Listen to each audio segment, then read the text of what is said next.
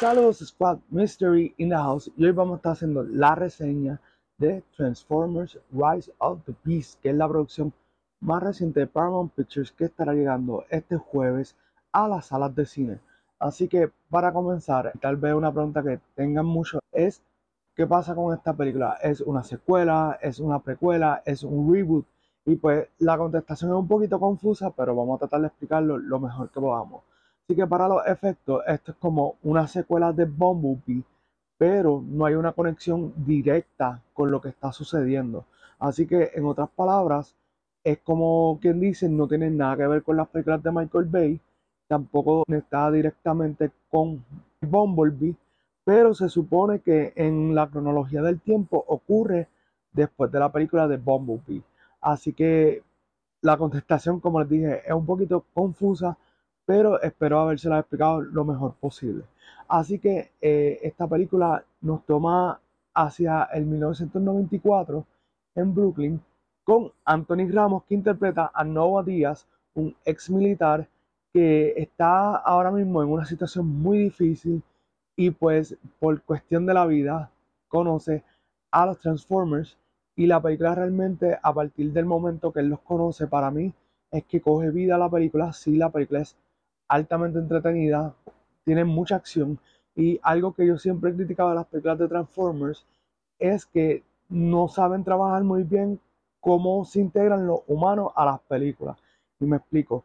Normalmente lo que vienen siendo películas como Transformers, Godzilla, King Kong, supone que son historias sobre monstruos o sobre, eh, vamos a decir, estas criaturas que, o personajes que no se supone que estén interactuando con humanos, pero para efectos de Hollywood, pues siempre integran una que otra estrella por ahí por cuestión de, pues como que añadirle un poquito más de spice a la historia. Pero siento que casi siempre fallan en cómo hacen que la integración se sienta natural. Sí, ponen personajes y casi siempre los meten a la trama de lo que viene siendo en este caso los Transformers, pero para mí no siempre funcionaba y eso era algo que siempre como que me chocaba y me molestaba porque yo digo, si los Transformers de por sí tú puedes contar una historia con ellos y yo crecí viendo a los Transformers y casi nunca eh, los humanos formaban parte de lo que viene siendo la trama principal, pues ahora que en las películas tienen ese issue de, ok, cómo nosotros lo integramos y que parezca algo natural.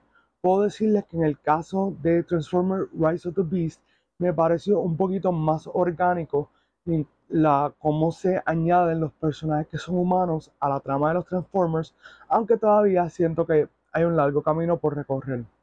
Y con esto me explico que hay ciertos momentos donde la trama con los humanos y los Transformers no cuaja muy bien, todavía le faltan algunos detalles, pero dentro de todo, la historia que nos eh, tratan de vender, pues la pude comprar. Eh, desde ese punto de vista, como les digo, la historia pues fluye bastante bien hay dos otras cositas que me hubiese gustado que la hubiesen integrado de una forma diferente. Por ejemplo, cómo el personaje de Noah eh, se integra a este grupo de los Transformers. Eh, por cuestión de la película, pues hay cosas que la obvian o la hacen, eh, vamos a decir, por salir del paso bastante rápido. Pero fuera de eso, la película está bastante buena. también tenemos en los humanos a Dominic Fishback, que ella pues si no la han visto en Judas and the Black Messiah, es una de las mejores actuaciones que yo he visto de alguien que está empezando en Hollywood en tiempos recientes. Realmente eh, hizo un muy buen trabajo en aquella película. Acá ella hace de Elena Wallace, que es una arqueóloga, y me gustó mucho su personaje porque se sintió que ella está haciendo bien natural y que estaba haciendo algo que le encantaba. Eso para mí me vendió muy bien la película. Si nos vamos a lo que son como tal los Transformers, eh, Optimus Prime Optimus Prime, eh, Peter Cullen hace un excelente trabajo nuevamente con eh, la voz de Optimus Prime y para mí ese siempre el OG.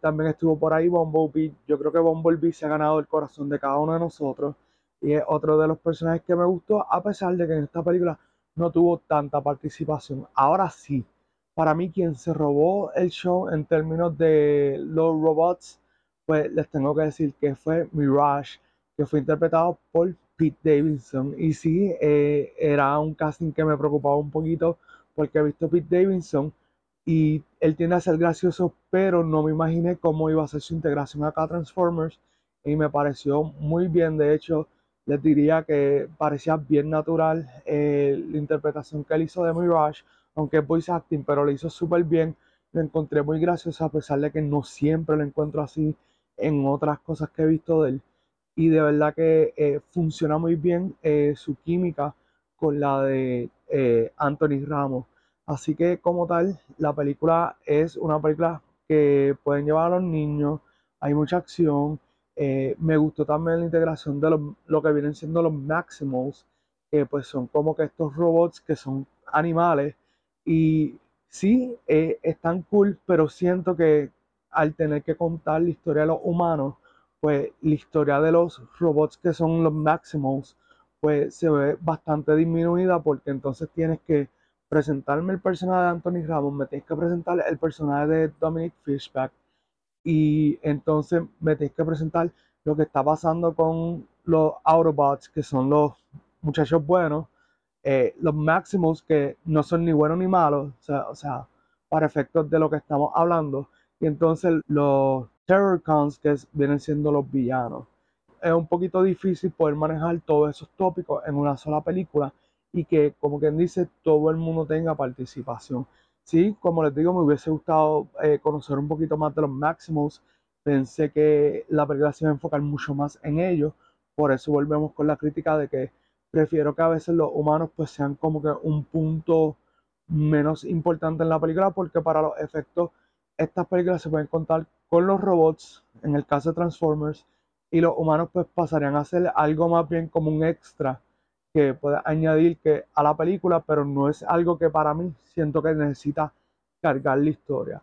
Así que eh, fuera de eso, la música me gustó un montón. Pienso que al hacer un buen uso de la música de los 90, pues te hace sentir para aquellos que estaban vivos en esa década, pues eh, te hacen sentir conectado con la música que nos presentan en la película y hacen muchas referencias chéveres a los años 90, así que eso es un detalle muy bonito.